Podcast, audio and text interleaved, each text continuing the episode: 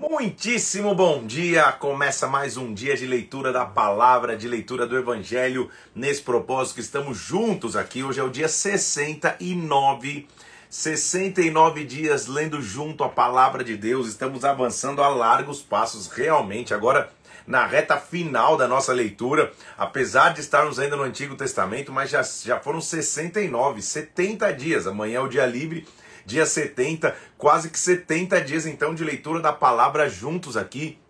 Que Deus possa abençoar teu dia, possa abençoar, abençoar teu sábado. Você que está aqui, que, que é guerreiro, que já acordou no sábado para a gente ler junto a palavra de Deus. Deus te abençoe muito, que a glória dele venha sobre a tua vida, que a gente possa receber muito de Deus mais uma vez na leitura hoje, em o nome do Senhor Jesus Cristo. Vamos avançar em nome de Jesus, continua firme, porque eu sei, como já disse, o livro de Ezequiel não, não é um livro para amadores, é um livro para quem já quer mergulhar um pouco mais na palavra, como a gente está fazendo aqui há 70 dias praticamente. Então eu sei que não é fácil, mas não desiste. Vamos firme, entender o que os profetas estão dizendo aqui e vai continuar sendo bênção em nome de Jesus. Vamos orar?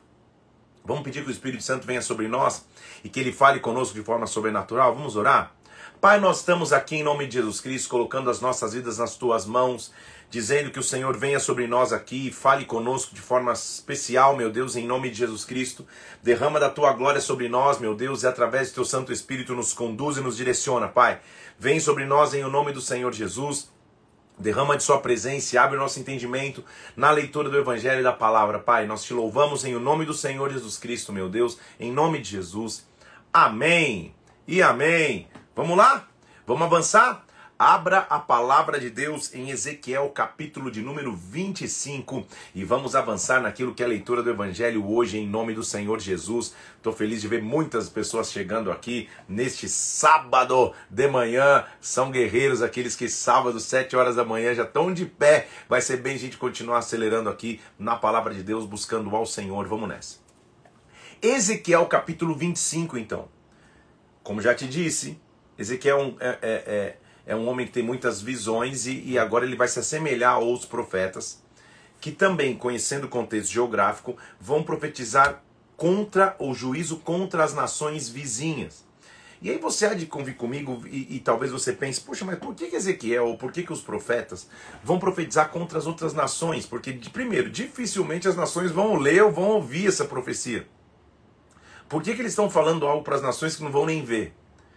Por dois motivos. Primeiro, para mostrar a soberania e o, e o, controle de Deus e o poder de Deus sobre todas as nações da terra, ele controla todas as nações. E segundo, e principal, para mostrar ao povo de Deus que Deus não faz distinção de nações que, que, que quebram aliança com ele. Não é só sobre Israel e Judá que ele estava pesando a mão, porque Israel e Judá deveriam ter aliança com Deus e não tinham. Todas as nações que não tinham aliança com Deus, um dia chegar o momento de sua queda um dia chegar um momento que eles iam cair. E isso iria acontecer de, de, de forma natural. As nações que não têm aliança com Deus, uma hora sobem, mas uma hora caem, porque Deus é o, é, é o controlador de todas as nações. É isso que é, é, esse, vários textos aqui agora, então a gente vai gastar ou vai investir grande parte desse início dessa live mostrando os textos de Ezequiel contra as nações. Então, de novo, lembre-se que profeta é aquele que confronta contra o pecado, que, que, que alerta dos perigos de estar longe da aliança com Deus e que oferece um caminho de redenção. Profeta também mostra o tamanho e a soberania de Deus diante de qualquer circunstância. Então, por isso, ele está tendo a autoridade de sentenciar contra nações. Nós vimos Jeremias fazendo isso, nós vimos Isaías fazendo isso, nós vimos os profetas falando contra nações. E, e perceba que são profetas distintos, alguns em épocas semelhantes, mas em locais distintos. Ezequiel está lá no cativeiro, e ele está falando contra as nações e é muito semelhante ao que ele fala com, com, com, com o que os outros profetas falam, é evidente porque a fonte é a mesma. A fonte é o próprio, a, a fonte, é, a fonte é o próprio Deus. Então ele começa profetizando contra Amon, os Amonitas, uma das nações vizinhas. Capítulo 25, versículo 1. Amon estava situado ao oriente de Judá, do outro lado do Jordão. Então ele começa a profetizar. Olha, olha, olha, volve o rosto contra os filhos de Amon e profetiza contra eles Diz assim: Ouvi a palavra do Senhor Deus, assim diz o Senhor Deus, visto que tu disseste bem feito acerca do meu santuário, quando foi profanado, acerca da terra de Israel, quando foi assolada, e a casa de Judá, quando foi por exílio, te entregarei ao poder dos filhos do Oriente, ou seja, eles eram da terra do Oriente. Então, duas coisas a gente vai, vai aprender aqui hoje, e antes de eu entrar mais profundo, eu, quero te, eu, eu já quero que você faça nas suas anotações aí. Primeiro, o inimigo quando torce ou quando vibra a derrota do outro, é, é, é certeza que sua queda vai chegar. Então preocupe-se com a tua vitória, não com a derrota do outro. Ok? Vou te dar um exemplo esdrúxulo, mas só para você entender. No esporte que eu mais gosto de jogar, que é o tênis, há um negócio que se chama dupla falta. Ou seja, quando você tenta sacar, você tem duas chances para sacar. Você saca uma vez, erra, saca a segunda, erra. Também é dupla falta. A etiqueta do jogo diz que você não pode vibrar quando o teu adversário comete uma dupla falta. Pô, ele errou. Você vai vibrar no erro dele assim? Claro que é diferente quando ele erra numa jogada, numa troca de bola. Um erro que ele cometeu sozinho, que não foi provocado por você, é etiqueta do jogo, ok? Então o que, que, tá, que é, não tem nada a ver com a história, mas tem tudo a ver. O que, que ele está mostrando aqui? Cara, é, Amon, vocês estão vibrando com a queda da outra nação, vocês não sabem o que vai acontecer com você. Então o primeiro ponto é isso. Preocupe-se com a tua vitória e não vibre somente com a derrota daquele que está ao teu lado. Preocupe-se com você vencer, não fique torcendo para que os outros deem, deem ruim, não. Até aqueles que estão distantes de Deus, até aqueles que difamaram, cuide de você mesmo. Primeiro ponto. Segundo, orgulho. Nós vamos ver que o orgulho, sem dúvida, como o provérbio já tinha alertado, é o princípio da queda. O orgulho é achar mais de você mesmo. O orgulho é quando você se coloca no centro. O orgulho é quando você acha que você se, tornou inatingível. Ninguém pode te derrubar, ninguém pode te atingir, ninguém pode até mesmo te ensinar. O orgulho é uma grande chave de queda. Isso nós vamos ver aqui nas nações que estão distantes de Deus, nas nações vizinhas. O orgulho e o vibrar com a queda do inimigo foram as raízes da queda. Então vamos lá? Amon, porque você disse bem feito quando você viu o santuário caindo, eu vou te entregar no poder dos filhos do Oriente, versículo 4. Farei de Rabá, uma das principais cidades de Amon, uma estrebaria de camelos, dos filhos de Amon, um curral de ovelhas. Sabereis que eu sou o Senhor, não vai restar nada no, no, no, no, no território de vocês. Porque assim diz o Senhor: visto como bateste palmas e pateaste com toda a malícia da tua alma, te alegraste da terra de Israel, você, você vibrou com a derrota do inimigo, eis que estendi a mão contra ti, e te darei por despojo às nações Eliminar-te-ei dentre os povos, te farei perecer dentre as terras, acabarei de todo contigo e saberás que eu sou o Senhor. De novo, não há nenhum indício, certamente essa profecia nem chegou até Amon, mas ele está falando para que o povo de Israel e Judá soubessem que Deus também julga as nações, que não é exclusividade deles serem julgados por Deus. Ele continua, e aí nós vamos ler é, os próximos capítulos, profecias sobre todas as nações vizinhas ali. Agora ele vai contra Moab. Moab é uma cidade que ficava a leste do Mar Morto, ao sul de Amon. Depois você pega um mapa ali, você vai ler. Então Amon ficava ao oriente de, de Israel e Judá, além do, ali do Jordão. Moabe ficava ao leste do Mar Morto, ao sul de Amon, vizinho ali de Amon. Assim do Senhor, visto como dizem Moabe e Seir, eis que a casa de Judá é como todas as nações, eis que eu abrirei o flanco de Moabe, desde a cidade das suas fronteiras, a glória da terra, e fala o nome das cidades, Bet, Gesimote, Baal, Meon, Kiratiim, dá-la-ei aos povos do Oriente, ex executarei juízos contra Moabe, os moabitas saberão que eu sou o Senhor. Edom a mesma coisa. Edom ficava ao sul de Moabe. Então, só, só, só te colocando, são, são cidades, são nações vizinhas. Assim diz o Senhor Deus, visto que Edom se ouve vingativamente para com a casa de Judá, se fez culpadíssimo quando se vingou dela, assim diz o Senhor Deus, estenderei a mão contra Edom, exercerei minha vingança contra Edom por intermédio do meu povo Israel. Este fará em Edom segundo a minha ira e conhecerão minha vingança, diz o Senhor. Agora ele vai profetizar contra a Filístia. Os filisteus ocupavam a costa sul de Canaã, a parte sul da, da, da, terra prometida, lá embaixo. Assim diz o Senhor Deus, visto que os filisteus se houveram vingativamente, versículo 15, e com desprezo executaram vingança, assim diz o Senhor, eu estendo a mão contra os filisteus, tomarei dele grande vingança. Então você veja como o Senhor estava vindo julgar as nações. A gente já está vendo aqui Amon, Moab, Edom e Filístia, os filisteus, todos sendo julgados pelo Senhor a maioria, porque se, se, se, se, procedeu vingativamente contra Judá, aproveitou da queda de Judá para vir com vinganças. Uma das maiores profecias aqui que são importantes é Tiro. Tiro é uma nação que historicamente sempre teve aliança com, com, com Israel e Judá. Lembre-se que foi o rei de Tiro, Irão, que mandou madeira para que Davi construísse a sua casa. O rei de Tiro também fez aliança com Salomão, comercialmente falando. Salomão mandava itens de comércio, eles mandavam trabalhadores para construir, para ajudar na construção do templo. Só que o orgulho, o seu grande comércio, a sua grande prosperidade trouxe orgulho ao coração de, de, de, da nação de Tiro. Ele está falando para uma nação mostrando vocês estão grandes demais, achando que são inatingíveis, que são um império que nunca pode ser derrubado. Sempre que isso acontece, Deus permite e Deus exerce o seu juízo. E olha o que acontece então, capítulo 26, filho do homem. Visto que Tiro disse no tocante Jerusalém, bem feito, está quebrada a porta dos povos, mais uma vez, vibrou com a derrota do inimigo, não só vibrou, viu na derrota de Judá uma oportunidade, abriu-se para mim, eu me tornarei rico agora que ela está assolada, porque já que Tiro pensou, pô, agora que Judá caiu, Jerusalém caiu, agora que eu vou enriquecer mais ainda, porque só eu, só eu vou ter comércio aqui, só eu vou fazer comércio nessa região. Tiro era muito conhecido pelo seu comércio marítimo. O seu comércio é, pelos mares era, era, foi, era sua grande fonte de riqueza. É isso que nós vamos ver aqui. Ó. Eis que eu estou contra ti, ó Tiro, farei subir contra ti muitas nações como faz o mar subir as suas ondas. Está fazendo analogia ao mar. Vocês não são navegadores? Como mar revolto, isso vai vir contra vocês. Elas destruirão os muros de Tiro, deitarão abaixo as tuas torres, varrerei o seu pó, farei dela uma pedra, uma penha descalvada. No meio do mar, versículo 5, virá a ser o um enxugador de redes, ou seja, vocês vão ficar no mar só enxugando rede, porque não vai ter mais nada dentro da rede de vocês, porque eu anunciei você será despojo para as nações. Suas filhas que estão no continente serão mortas à espada ou seja, quem está no mar vai enxugar a rede, quem está no continente vai ser morto à espada. Assim do Senhor, eu trarei contra Tiro Nabucodonosor, rei da Babilônia. A Babilônia também viria contra Tiro. Versículo 10: Pela multidão dos teus cavalos te cobrirá de pó, teus muros tremerão com o estrondo dos cavaleiros, eles vão invadir vocês. Roubarão, versículo 12, as tuas riquezas, saquearão as tuas mercadorias. Farei cessar o arruído das tuas cantigas. Já não se ouvirá o som das tuas harpas. De novo, uma nação que ia ser mais uma vez julgada por Deus.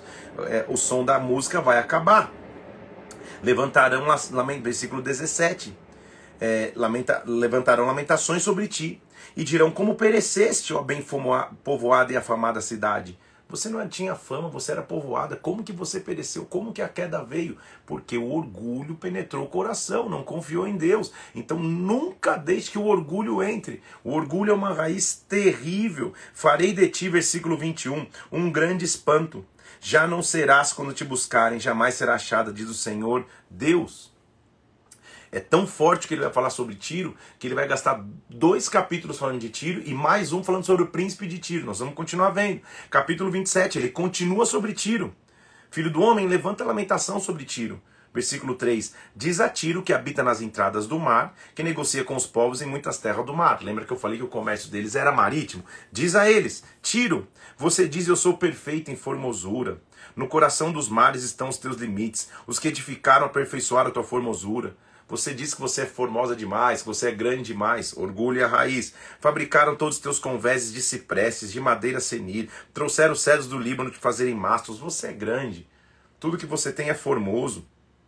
Fizeram os teus remos de carvalhos de Baçã, os teus bancos fizeram marfim engastado, pinos de ilha dos quitéus, de linho fino bordado do Egito era a tua vela, ou seja, veja a grandeza. Madeiras nobres construíram os barcos, os remos, assentos de marfim, velas com linho puro do Egito, estandarte azul, púrpura, elisaram teu todo.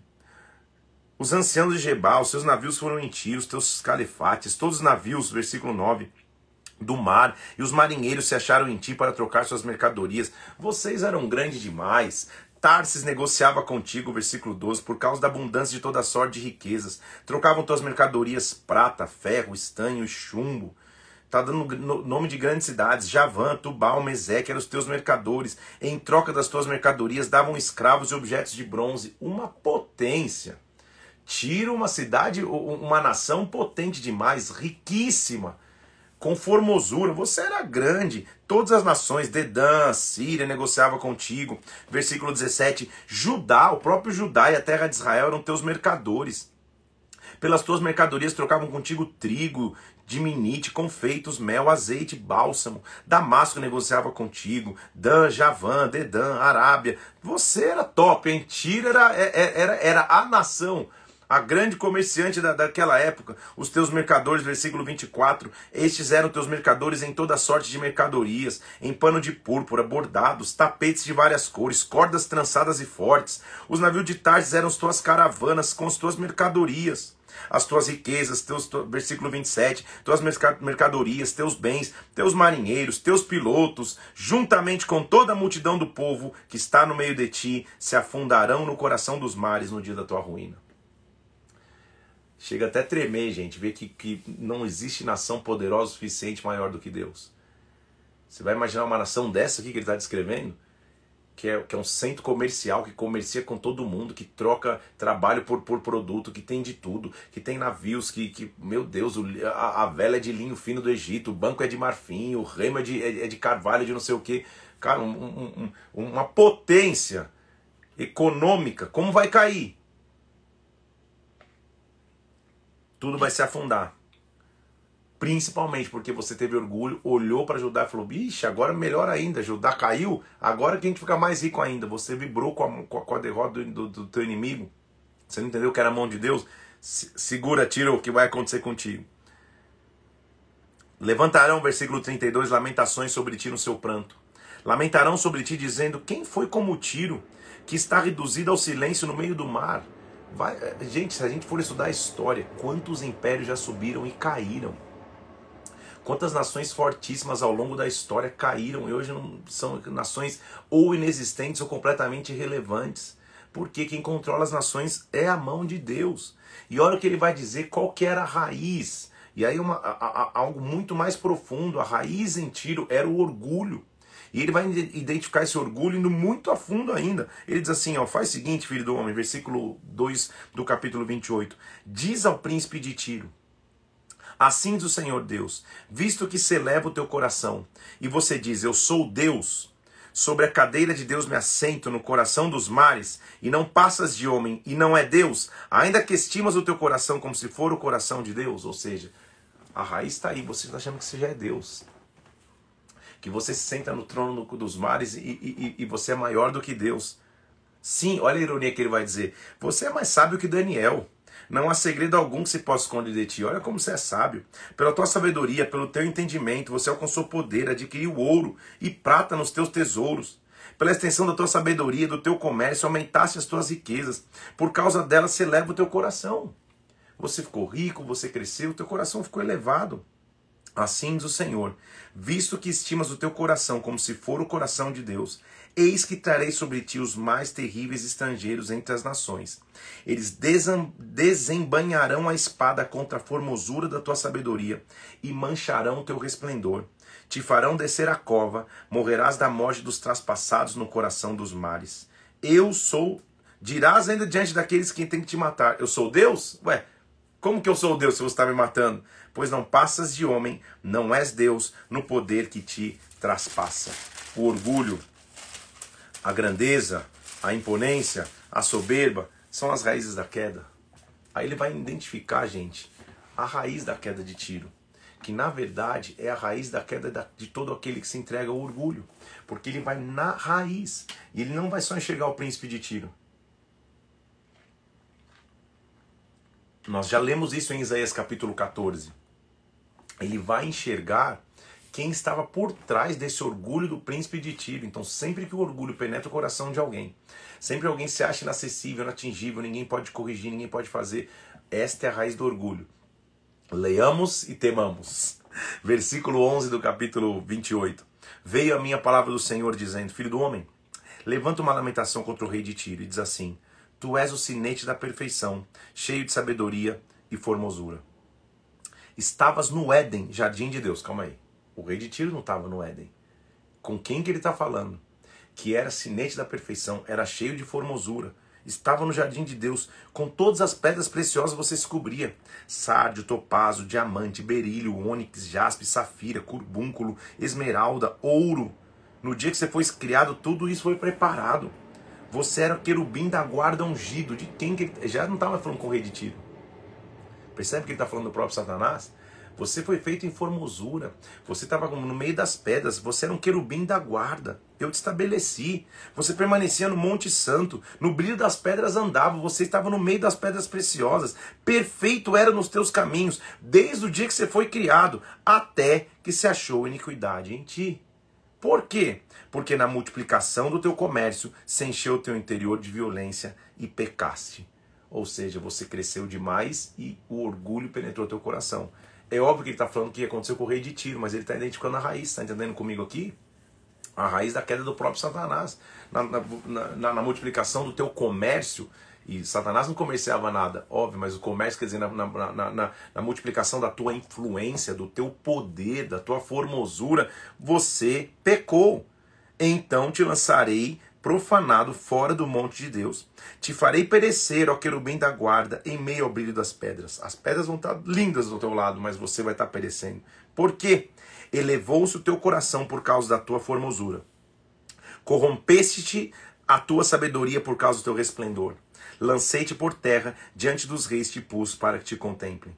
Pela multidão das tuas iniquidades, pela injustiça do teu comércio, profanaste os teus santuários eu, pois, fiz fazer do meio de ti um fogo que te consumiu, te reduzi a cinza sobre a terra, aos olhos de todos que te contemplam. Todos os que te conhecem entre os povos estão espantados de ti, porque agora você vem ser objeto de espanto e jamais subsistirá. Ele está falando para o rei de Tiro, mas está falando da raiz do rei de Tiro. Percebeu qual é a raiz do orgulho? Então não queira ter orgulho em momento nenhum. Não deixe que nada, teu crescimento, é, tua fama, teu sucesso, teu reconhecimento profissional, teu reconhecimento ministerial, nada entre no teu coração como orgulho. Uma das coisas que mais fere equipes ministeriais é o orgulho, pessoas que não, não, não nos permitem mais ser curadas, ser tratadas, escutar, pessoas que, que, que andam de forma imponente, com o nariz empinado, em, em, em ambiente profissional, familiar, ministerial é um lixo. Gente do céu, o orgulho não tem que fazer parte da nossa trajetória. Porque esta é a raiz. Na multidão da tua influência, na multidão do teu poder, você se confundiu. A raiz do orgulho, então, é o próprio Satanás. Ele continua profetizando, então, agora contra, outra, contra outras nações. Terminou de dar essa, essa pancada em tiro. Agora ele vai para Sidom. Sidom também era um porto marítimo, rival ao norte de Tiro.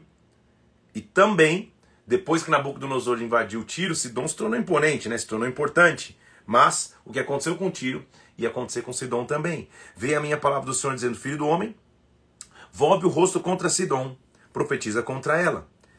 Eis que, me, eis que contra ti, ó Sidão, Sidão, Sidão, Sidão era o goleiro do, do um goleiro antigo, estou viajando. Sidom, que Sidão, eis que contra ti, ó Sidom, eu serei glorificado no meio de ti.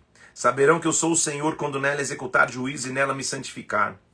Enviarei contra Sidom a peste e o sangue nas ruas, traspassados cairão no meio dela pela espada. Para a casa de Israel já não haverá espinho que pique, nem abrolho que cause dor, e saberão que eu sou o Senhor.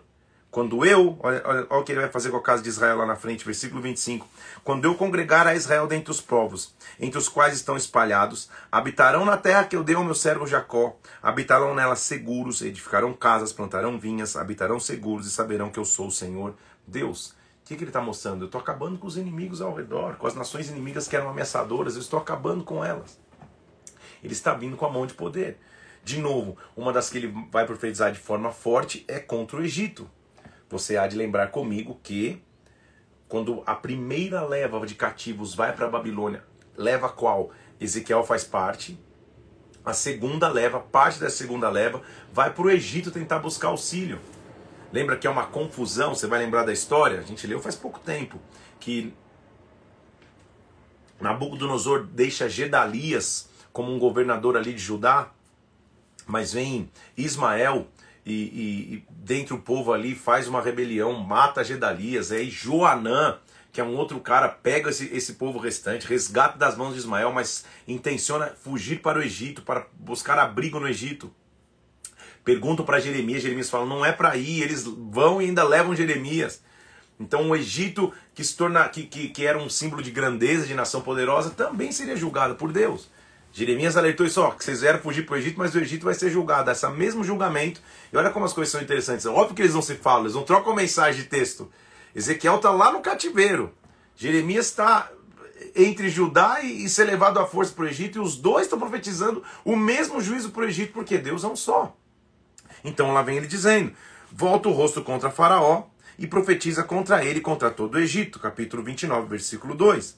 E diz: Eis-me contra ti, Faraó, rei do Egito, crocodilo enorme, que te deitas nos meios dos seus rios, e diz: O rio é meu, eu o fiz para mim mesmo. Crocodilo enorme tem, tem, tem duas, tem duas é, é, significâncias aqui. A primeira, na batalha espiritual, o crocodilo é Leviatã. Só para você entender, a gente já falou sobre isso. Jó estava passando o ataque de Leviatã. Depois você pode ler mais sobre isso. Não dá numa live como essa de uma hora, não dá para entrar fundo nesse assunto. Mas crocodilo também é o animal que vive à espreita, vive escondido na penumbra dos rios, esperando o tempo para dar o bote na presa. É diferente do leão que fica ali, todo mundo vê o leão. O crocodilo fica à espreita, escondido, só nos bastidores, achando como. É Leviatã. Só achando o momento que pode agir, o momento que pode atacar. Só que, de novo, olha a imponência, olha o orgulho. Vocês estão confiando nos teus rios. A grandeza do rio Nilo era a força do Egito. Vocês estão confiando no teu rio, dizendo que o rio é teu, você fez o rio para você mesmo. Você não entendeu? Eu vou colocar anzol no teu queixo. Lembra? É como, que, como, como quem pesca um peixe, ele vai pescar esse crocodilo aí. Farei que os peixes dos teus rios se apeguem às tuas escamas. Tirar-te-ei do meio dos teus rios, juntamente com todos os peixes dos teus rios que se apeguem às tuas escamas. Ou seja, a, a, o poder que vocês acham que tem por ter um grande rio aqui, ele vai acabar. Até os, os peixes vão ser tirados, eles vão ser lançados no meio do deserto. Por isso, assim diz o Senhor, versículo 8: Eis que trarei sobre ti a espada. Versículo 9: A terra do Egito se tornará em desolação, deserto, e saberão que eu sou o Senhor. Visto que disseste: O rio é meu, eu o fiz, eu estou contra ti e contra os teus rios, tornarei a terra do Egito deserta. Versículo 12: Tornarei a terra do Egito em desolação. Espalharei os egípcios entre as nações e os derramarei pelas terras. Vou, depois de 40 anos, reunir e restaurar a sorte dos, egípcios. Egípcio, o Egito vai voltar a ser uma nação. Mas olha que interessante, versículo 15: Tornar-se-á o mais humilde dos reinos, e nunca mais se exaltará sobre as nações, porque eu diminuirei para que não dominem sobre as nações. Se você pega o Egito da época faraônica, e o Egito hoje, é uma nação, mas que relevância ou que, ou que importância econômica, política, é, é, é, social, perto de ser uma nação que era uma, a, a, nação mais importante do mundo. Foi a, a raiz está aqui, eu vou te diminuir, você vai se tornar uma nação ali, vai existir como nação, mas o termo da Bíblia, o mais humilde dos reinos. Não vai ter, não, não vai ter força mais. Hoje o Egito tem uma força histórica muito grande, e no presente é uma nação ali que, que, que, que, que, que no, no, cenário macroeconômico, geopolítico de 2022, não é um, um, dos, principais, um dos principais players, um dos, dos, dos principais jogadores. Tudo bem? Filho do homem, versículo 18: Nabucodonosor, rei da Babilônia, fez que o seu exército me prestasse grande serviço contra Tiro.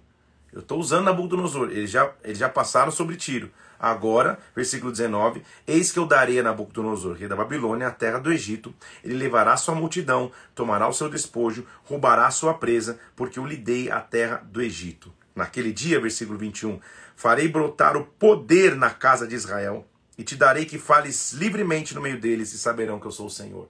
Ou seja, quando tudo começar a acontecer, vai levantar-se um poder. Poder, no original hebraico desse texto, é corneta, ou o chofar, o chifre, uma voz. Naquele dia que tudo começar a acontecer, eu vou ter uma voz, uma voz vai se levantar na casa de Israel, os próprios profetas. Ezequiel mesmo, eu vou me levantar. Ele continua falando como que o Egito será conquistado pela Babilônia no capítulo 30. Gemei, ah, naquele dia, porque está perto o dia do Senhor, versículo 3. Dia nublado será o tempo dos gentios. A espada virá contra o Egito. Haverá grande dor na Etiópia quando caírem traspassados no Egito. O seu povo será levado para o cativeiro. Serão destruídos os seus fundamentos. Juízo sobre as nações. Etiópia, Put, Lud, toda a Arábia, Cuba e todos os aliados do Egito vão cair junto com ela porque assim diz o Senhor: cairão os que sustêm o Egito, e será humilhado o orgulho. Lembra que eu falei que a, que a raiz é o orgulho? O orgulho do seu poder, desde Midigol até Sevene, cairão a espada, diz o Senhor. Serão desolados no meio das terras desertas, as suas cidades estarão no meio das cidades devastadas. Mais uma vez, estamos vendo como Deus vai julgar as nações. Versículo Uh, 8. Saberão, eu sou o Senhor, quando tiver colocado fogo no Egito. Versículo 10. Eu, pois, farei cessar a pompa do Egito por intermédio de Nabucodonosor, rei da Babilônia. Uma coisa é a gente lê isso sabendo na história o que aconteceu. Outra coisa é o cara profetizar isso antes, né? É você olhar para o Egito e não ter nenhuma evidência que o Egito vai cair e falar, vai cair.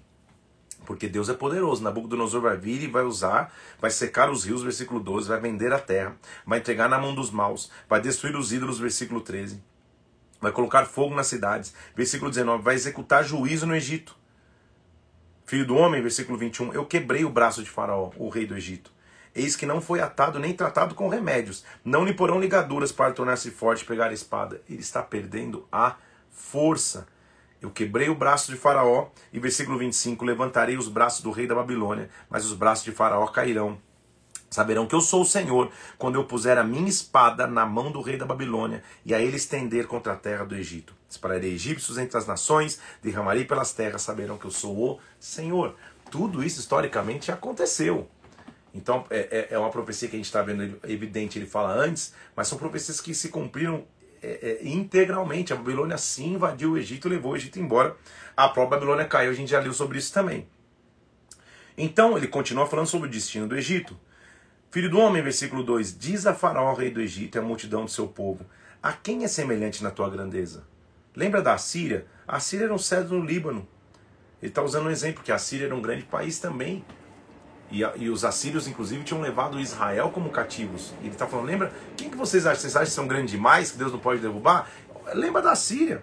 A Síria era um cedro no Líbano, as águas o fizeram crescer. Por isso, versículo 5: se elevou a sua estatura sobre todas as árvores do campo, se multiplicaram os seus ramos. Se tornou uma nação que, versículo 6, todas as aves do céu se aninhavam nos seus ramos. Era formoso na sua grandeza. Os cedros no jardim de Deus não eram nem rivais para ele, a Síria era muito grande. Formoso fiz com multidão, versículo 9. Mas, sobremaneira se elevou, se levantou no topo dos seus espessos ramos, seu coração se exaltou na sua altura. Então, versículo 11: Eu o entregarei nas mãos da mais poderosa das nações, que lhe dará o tratamento segundo merece sua perversidade, lançá-lo-ei fora. Você percebe que sempre o orgulho está precedendo a queda? sempre é, essa grandeza que, que, que exclui Deus é o princípio de cair. Quando quem, quem vive nesse orgulho é o princípio de estar caindo. Olha o que ele diz no versículo 14, no final do 14: Todos os orgulhosos serão entregues à morte e se abisma, abismarão as profundezas da terra, nos meios dos filhos dos homens que descem a cova. Assim diz o Senhor Deus, a Síria, no dia em que ele passou para o além, eu fiz que houvesse luto. Ao som da sua queda, fiz tremer nações.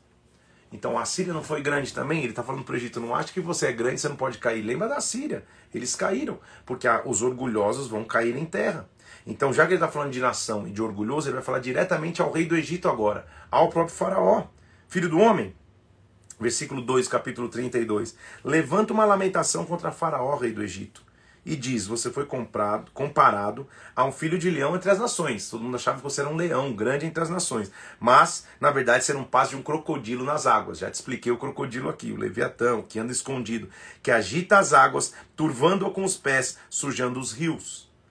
Assim do Senhor, estenderei sobre ti a minha rede no meio dos povos, te puxarão para fora da minha rede. Você é crocodilo, mas eu vou te pescar com uma rede. Você vai ser arrancado daí. Então te deixarei no campo aberto, te lançarei e farei morar sobre ti as aves do céu, se fartarão de ti os animais de toda a terra. Porei as tuas carnes sobre os montes, encherei os vales da tua corpulência, com o teu sangue que se derrama, quando eu te extinguir, cobrirei os céus, farei enegrecer as estrelas, porque a lua não resplandecerá a sua luz. Ou seja, você de novo vai passar é, é, pelo meu juízo. Pois assim diz o Senhor, versículo 11: a espada do rei da Babilônia virá contra ti. Agora ele está falando diretamente para o rei, para o faraó, para o rei do Egito. E aí,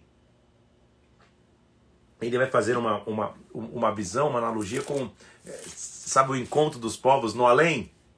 O encontro de todos aqueles que, que, que foram é, é, julgados e exterminados pelo próprio Deus. Filho do homem, versículo 18: Planteia sobre a multidão do Egito e pergunta para eles: a quem você sobrepujas em tua beleza? Está belo agora? Desce e deita-te com os incircuncisos. Olha a reunião daqueles que foram julgados por Deus. Ali, no além, né? Que ele está vendo. Ó, ó, deixa eu ler o, 20, o 21. Os mais poderosos dos valentes, juntamente com os que o socorrem, lhe gritarão do além. Desceram e lá jazem os incircuncisos transpassados à espada. Tá todo mundo ali. É, é, é, é uma figura de linguagem que ele está vendo, é uma visão que ele está tendo. Todas as nações foram levadas embora. Ali, nesse além, está a Síria, versículo 22, com todo o seu povo. Ao redor dela, os seus sepulcros, transpassados e caídos à espada. Seu povo está ali ao redor do sepulcro. Ali também, versículo 24, está Elão e todo o seu povo ao redor do, seu, do sepulcro. Ali, versículo 26, estão Meseque e Tubal, e todo o seu povo ao redor do sepulcro. Tá como se visse o, o cemitério do além de todas as nações que um dia foram fortes e foram atropeladas. Também, versículo 28, está ali, tá, tá ali o Egito, quebrado no meio dos incircuncisos, jazendo com os que foram traspassados à espada. Ali está Edom, seus reis, seus príncipes também traspassados à espada. Ali estão os príncipes do norte, todos eles e todos os sidônios, que foram traspassados e envergonhados. Faraó os verá e se consolará com toda a sua multidão. Sim, o próprio Faraó e todo o seu exército jazerá no meio dos traspassados a espada, diz o Senhor, porque eu pus o meu espanto na terra dos viventes. Pelo que jazerá no meio dos incircuncisos com os trapassados a espadas, Faraó e todo o seu povo, diz o Senhor Deus. Então, de novo, todas as nações vizinhas ali seriam julgadas por Deus. Ele para o juízo das nações e o capítulo 33 é bastante interessante, principalmente se você é atalaia. Todos nós somos. No nosso ministério, no Ministério Bola de Neve, não sei como é na, na tua igreja, você que frequenta uma igreja, nós temos um ministério que se chama Atalaia mesmo. Atalaia, no nosso ministério, são aqueles que cuidam do, do bom andamento do culto, da segurança do culto. Então, eles estão de olho em tudo, nas movimentações externas na igreja, internas na igreja. Eles cuidam muito dos líderes, eles acompanham para ver se está tudo bem. O Atalaia é aquele que está sempre na vigia. A raiz do Atalaia, que é um ministério tão precioso, que inclusive eu vou ministrar no Congresso Nacional dos Atalaias no começo de maio. A raiz da, da, dessa palavra Atalaia começa aqui quando ele coloca sobre Ezequiel uma função de ser atalaia sobre Israel. Atalaia naquela época era, era, era, era o guarda que ficava em cima do muro da cidade, olhando para se os perigos viessem ele poder alertar e avisar. Se mercadores chegassem e avisavam, ele estava sempre alerta, sempre constante. Isso era um atalaia, e o que ele está dizendo, Ezequiel, eu te coloquei como atalaia sobre a casa de Israel. Avise o perverso para que se, ele, se você não avisar, o sangue dele vai ser recobrado de ti. Se você avisar e não quiser se, se, corrigir, o sangue dele é sobre ele mesmo. Mas se você não cumpre a tua função de atalar e avisa, o sangue dele será cobrado de ti. Olha o versículo, olha o capítulo 33. Veio a minha palavra do Senhor dizendo, filho do homem, fala aos filhos de Israel e diz: quando eu fizer vir a espada sobre a, sobre a terra, e o povo da terra to tomar um homem dos seus limites, e o constituir por seu atalaia, vendo ele que a espada vem sobre a terra, toque a trombeta e avise o povo. O atalaia ficava com uma trombetinha assim no, no bolso, na cintura, ele tocava. Tocando a trombeta, alguma coisa o pessoal sabia o que estava acontecendo. Então o atalaia estava sempre alerta, ele avisava antes. Se aquele que ouvir o som da trombeta não se der por avisado e vier a espada e o abater, seu sangue será sobre a sua cabeça. Ou seja, o cara foi avisado, não quis se corrigir, não quis correr, não quis, fazer, não quis preparar, ele morrer, o sangue dele é sobre ele mesmo. Mas olha que interessante. Versículo 5, ele ouviu o som da trombeta, não se deu por avisado, seu sangue será sobre ele. Mas, versículo 6, se o atalaia, quando vir ver a espada, não tocar a trombeta e não for avisado o povo, se a espada vier e abater a vida de um deles, este foi abatido na sua iniquidade, o seu sangue demandarei do atalaia. Então, olha a importância do atalaia, gente. Ele avisa: ó, oh, cuidado, hein? Tô vendo aí, tô vendo o que está acontecendo. Ele avisa, ele está sempre alerta e sempre constante. A ti, ele, ele usa o que é o atalaia e ele fala a missão individual dele, Ezequiel. A ti, pois, ó filho do homem, te constitui por atalaia sobre a casa de Israel. Tu, pois, ouvirás a palavra da minha boca e lhes darás avisos da minha parte. Então, profeta, você é um atalaia. Você está avisando o povo. Se o povo não quiser ouvir, é outra história. Agora, se você não avisar, a culpa é sua. Se você falar o perverso, versículo 9, para que ele se converta e ele não se converter, ele morrerá na sua iniquidade, mas você livrou a tua alma, você fez a tua parte, Atalaia. Agora, diz a casa de Israel: avisa quais são as suas prevaricações e os seus pecados. Tão certo como vive o Senhor. Eu não tenho, eu não, versículo 11, eu não tenho prazer na morte do perverso. Eu quero que todo mundo se converta no seu caminho. E olha que importante esse conceito de graça que a gente já viu ontem. Que ele vai dizer, olha só, a justiça do justo, versículo 12, não o livrará no dia da sua transgressão. Quanto à perversidade do perverso, não cairá por ela no dia em que se converter sua perversidade. Nem o justo pela justiça poderá viver no dia em que pecar. Ou seja, não adianta você ser justo. Se você transgrediu, a tua justiça não vai te livrar na tua transgressão. Assim como a tua transgressão não vai te levar para a ruína o tempo inteiro se você se converter. Então, quando eu disser aos justos, que certamente viverá, versículo 13, e ele, confiando na sua justiça, praticar iniquidade, não me virão à memória as suas justiças, mas a sua iniquidade que pratica ele morrerá. É muito interessante esse, esse, trecho aqui. Quando disser ao perverso, certamente morrerá, e eles converterem o seu pecado e, se, e, e fizer juízo e justiça, restituir o perverso, pagar o furtado, certamente viverá e não morrerá. Dos pecados que cometeu, não se fará memória contra ele. Graça. Você viu o que ele está dizendo então? Os justos, quando eu disser, pô, você é justo, e ele descansar nessa justiça e começar a fazer iniquidade, não vá achando ele que a justiça vai salvar.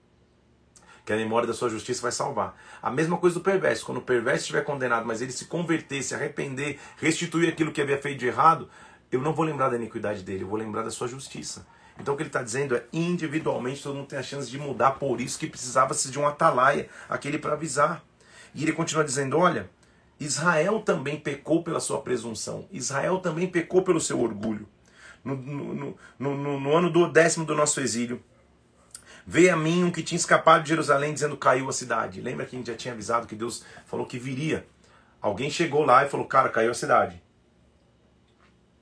Ezequiel está morando no, no, no, no, exílio, na primeira leva. Chega alguém lá todo, todo, todo desbaforido, todo sujo, sei lá, todo, todo, todo, todo corrido, Escapei de Jerusalém, mas a cidade caiu. Ora, a mão do Senhor estava sobre mim pela tarde, ele tinha me avisado. Que os moradores, olha, olha o que os moradores falavam. Ah, Abraão era um só e conseguiu possuir a terra. Imagina, a gente é muito. A terra vai ser nossa, fica tranquilo. Vós vos estribais sobre a vossa espada, cometeis abominações, se contaminam cada um com a mulher do seu próximo, e vocês vão dizer que vão possuir a terra. Tão certo, versículo 27, como eu vivo, os que estiverem em lugares desertos cairão à espada. Versículo 28: Tornarei a terra em desolação, será humilhado o orgulho. A raiz, de novo, é o orgulho do seu poder. Então saberão que eu sou o Senhor. Sabe por quê, Ezequiel? Porque o povo vem a ti como o povo costuma vir. Se assentam diante de ti como meu povo, ouvem as tuas palavras, versículo 31, mas não as põem por obra. Pois com a boca professam amor, mas o coração só ambiciona o lucro. Eles não estão escutando o que está profetizando, mas, versículo 30 e 32, você é para eles como aquele que canta canções de amor, que tem voz suave, tange bem. Ouvem as tuas palavras, mas não põem em obra. Porém, quando tudo isso acontecer, e vai acontecer, saberão que houve no meio deles um profeta. A gente já aprendeu com Jeremias que o profeta não é definido pelas pessoas que o cercam, mas pelo próprio Deus. Aí está a sua identidade. O que ele está dizendo, Ezequiel, você está parecendo um cara que toca canções de amor, eles escutam, choram, mas não praticam. Você fala, eles escutam, mas não praticam. Não tem problema. Tá chegando o tempo, e o tempo vem. Eles vão ver, poxa, tinha um profeta entre nós. Então continua como um atalaia, continua profetizando. Capítulo 34, agora ele vai falar diretamente contra os pastores de Israel, contra os pastores infiéis que deveriam apacentar as ovelhas, mas na verdade estavam apacentando a si mesmos, ou seja, estavam preocupados com as suas prioridades, com o seu enriquecimento, com a sua grandeza, desprezando as ovelhas. Meu Deus do céu, irmão, querido irmão e irmã, você que é pastor aí, só de você já estar tá assistindo uma live, buscando conhecimento da Bíblia, isso muito já me alegra. Que alegria e que temor é de saber que tem pastores que me acompanham aqui nessa leitura. Esse é o maior privilégio é, em Deus para um homem e para uma mulher, pastorear o rebanho. Mas ao mesmo tempo que é o maior privilégio, é também a maior responsabilidade, cuidar das ovelhas. Então tenhamos o temor de pastorear de maneira adequada e correta. A gente já falou isso em alguma live aqui, que Deus é, daria pastores segundo o coração dele. Que sejamos pastores assim, dedicados ao reino, dedicados ao corpo, amando as ovelhas, cuidando das ovelhas, independente do que acontece ao nosso redor ser pastor é passar sim por muitas difamações, traições, comentários é, é, por trás de você, você investe, investe, investe na vida de alguém, a pessoa vira as costas, vai embora, não dá nem tchau, te bloqueia no Instagram, para de te seguir, te bloqueia no WhatsApp, fala, o que está acontecendo, o que, que eu fiz? Fica tranquilo, welcome to the team, bem-vindo ao time, tá tudo certo, continua como pastor, mas não nunca caia no erro de querer pastorear a si mesmo só, esquecendo da ovelha. Olha o que ele está dizendo ali, ó. Veja a minha palavra do Senhor, versículo 30, é, capítulo 34, versículo 2. Filho do homem, profetiza contra os pastores de Israel. E diz: Ai dos pastores de Israel, que se apacentam a si mesmo. Não apacentarão os pastores as ovelhas? Comeis as gorduras, se vestem de lã, degolam cevado, mas não apacentam as ovelhas. Vocês estão vivendo só no conforto, na riqueza, na imponência. Cadê? E, e as ovelhas? A fraca você não fortaleceu, a doente você não curou, a quebrada você não ligou, a desgarrada você não voltou a trazer, a perdida você não buscou, mas você domina sobre elas com rigor e dureza. Calma aí. Cadê a empatia? Você não está curando mais ninguém, mas está só, só tendo a mão dura. Então isso não é pastoreio. Isso, isso, isso, isso é regime ditatorial, talvez. Isso não é pastoreio. Assim se espalharam por não haver pastor e se tornaram pasto para todas as feras do campo. As minhas ovelhas andam desgarradas por todos os montes, por todo elevado outeiro. As minhas ovelhas andam espalhadas por toda a terra, sem haver quem as procure ou quem as busque. Portanto, ó pastores, ouvi a palavra do Senhor. Tão certo como eu vivo, diz o Senhor dos Exércitos, as minhas ovelhas foram entregues à rapina, se tornaram pastos de fera do campo, por não haver pastor. Os meus pastores não procuram as minhas ovelhas, apacentam a si mesmo, não apacentam as minhas ovelhas. Eu estou contra os pastores, deles demandarei as minhas ovelhas. Porém, termo ao seu pastoreio, não se apacentarão mais a si mesmo. Livrarei as minhas ovelhas da sua boca, para que não lhe sirvam de pasto. As ovelhas conhecem o pastor pela sua voz. Então, pastores que pastoreiam a si mesmos, que pastoreiam só com a dura mão o tempo inteiro, que não tem nenhuma empatia, é questão de tempo, daqui a pouco esse, esse pastor não tem rebanho. E não é, e, e, e, e, não é porque Deus está limpando, né? Não, não é nada disso. Passa um tempo, o pastor não tem rebanho, tem que, quem que vai caminhar com alguém assim? O próprio Deus tira. O próprio Deus fala: não, são minhas ovelhas, porque pastor é aquele. E pastora, pastores são aqueles que têm que expressar a figura do verdadeiro pastor. E quem é o verdadeiro pastor? Ezequiel está dizendo: Eis que eu mesmo procurarei, as minhas ovelhas e buscarei. O Senhor vai buscar. As ovelhas estão desgarradas. Como pastor busca o seu rebanho. No dia em que encontro as ovelhas dispersas, assim buscarei as minhas ovelhas, livrá-las-ei de todos os lugares por onde estavam espalhadas. Eu mesmo, versículo 15, apacentarei as minhas ovelhas, as farei repousar, diz o Senhor. Quando eu encontrar, versículo 16, a perdida buscarei, a desgarrada tornarei a trazer, a quebrada ligarei, a enferma fortalecerei, a gorda e forte destruirei, apacentá-lo com justiça. Porque tem sim ovelha gorda e forte, que não quer mais nada, só quer ficar engordando essa aí vai ser destruída. É isso que ele está dizendo. Cuidado. Eu julgarei, então, entre ovelhas e ovelhas, carneiros e bodes. Então, pastor, entenda. Tem ovelha e tem ovelha, mas também tem carneiro e bode no meio do rebanho aí. Ele vai julgar. Não está tudo sobre os pastores, não. Acaso não vos basta a boa pastagem, a vez de pisar os pés o resto do vosso pasto? E não vos basta ter bebido as águas claras, vocês vão turvar com os pés? As minhas ovelhas, elas pastam que vocês pisam com os pés bebe o que vocês turvam com os pés. A ovelha é resultado do que o pastor a alimenta. Então, pastor, como eu disse, é uma tremenda responsa, mas é uma maravilha. É, é, é, um, é, é uma dedicação. Hoje, por exemplo, vamos, vamos usar um exemplo, um exemplo pastoral. Você que é pastor vai me entender. Hoje é sábado. É um dia de descanso para a maioria da, do, do, dos cidadãos mundiais. Só que como pastor, amanhã é Páscoa, amanhã é culto de Páscoa. Eu aqui na igreja tenho dois cultos além do propósito da Bíblia, que está parte né, desse preparo, quando eu acabar o propósito da Bíblia, o que eu vou ter que fazer? Eu vou parar e vou dedicar o meu sábado aqui nesse escritório, preparando as duas mensagens para os cultos de amanhã. Faz parte do pastor, está preparado, está cheio para que possa derramar. Nunca como pastor, faça de qualquer maneira, pesquisa rapidinho, um estudo na internet, junta duas ou três coisas, vai de qualquer jeito. Não! Ele para porque as ovelhas se alimentam daquilo que você produz, é isso que ele está dizendo aqui. Então, eu vou livrar as minhas ovelhas, para que não vivam mais de rapina, e eu vou julgar entre ovelhas e ovelhas. Eu vou cuidar das ovelhas. Versículo 22. Olha o 23. Suscitarei para elas um só pastor, ele as apacentará. O meu servo Davi é que as apacentará, ele servirá de pastor. Davi já tinha morrido, gente. Quem que é o meu servo Davi? É a raiz de Davi. Então, na verdade, a figura do verdadeiro pastor é aquele que representa Jesus Cristo. Jesus Cristo consegue separar o que é ovelha, ovelha, carneiro e bode. Ele pode, ele separa ovelha gorda de ovelha magra. Ele separa tudo. Mas pastor, nossa fonte, pastoras, pastores, nossa fonte, Jesus Cristo. Que sejamos como Ele.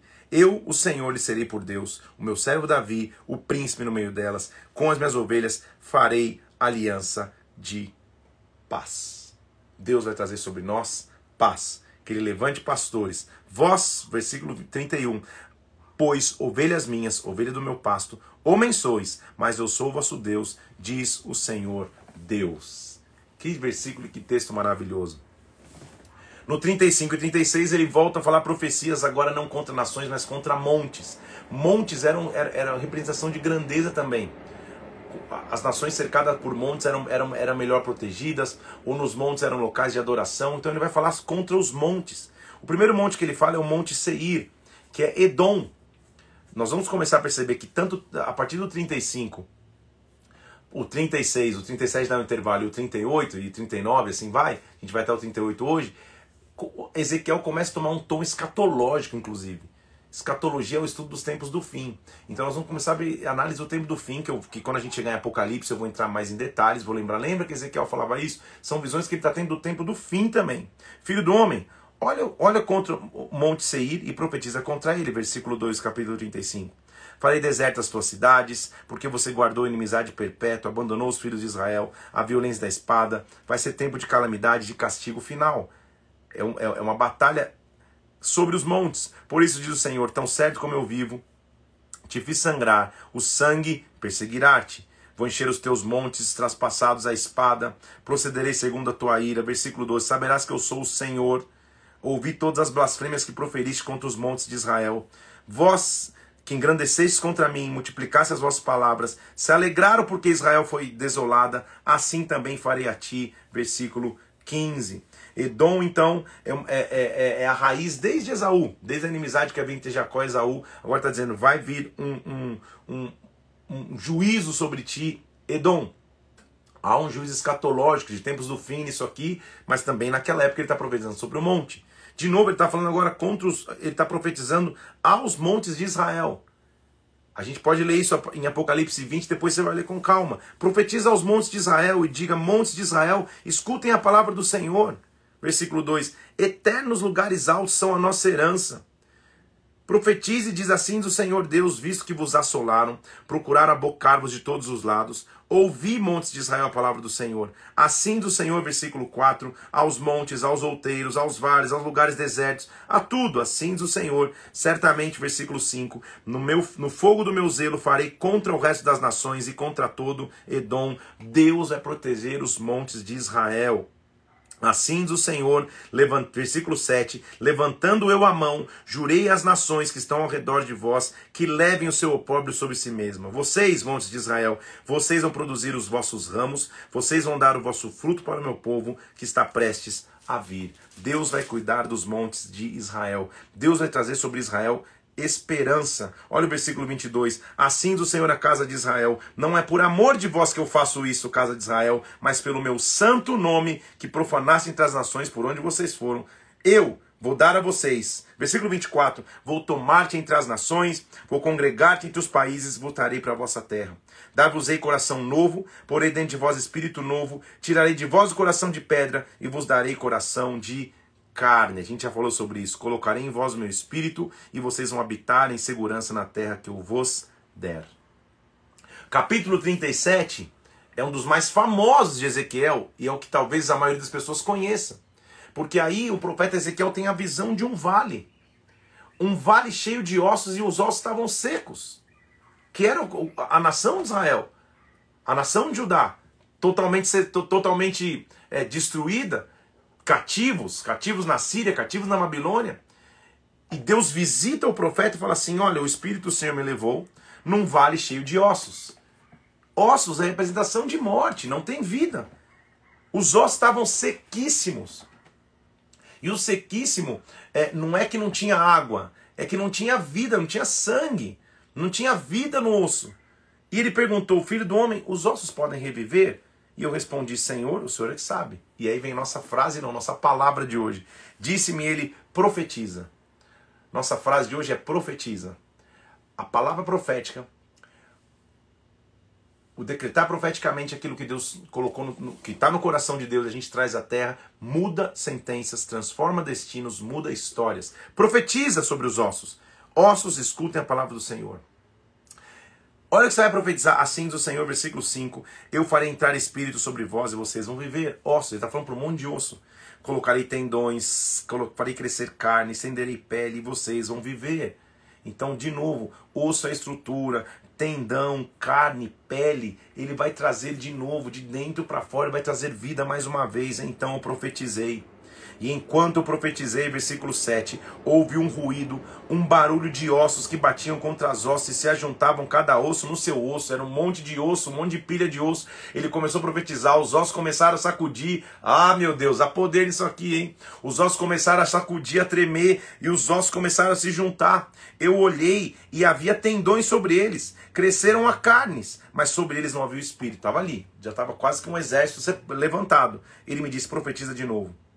E eu profetizei dizendo: Vem dos quatro ventos, ó Espírito, e assopra sobre esses ossos para que vivam. Profetizei, o Espírito entrou neles e eles colocaram de pé um exército sobremodo numeroso. De uma pilha de ossos, Deus transforma um exército. Era um monte de osso. Ele grita primeiro, profetiza, o, o povo se levanta. Ele fala: tá tudo, tá tudo, a estrutura está pronta. Profetiza de novo.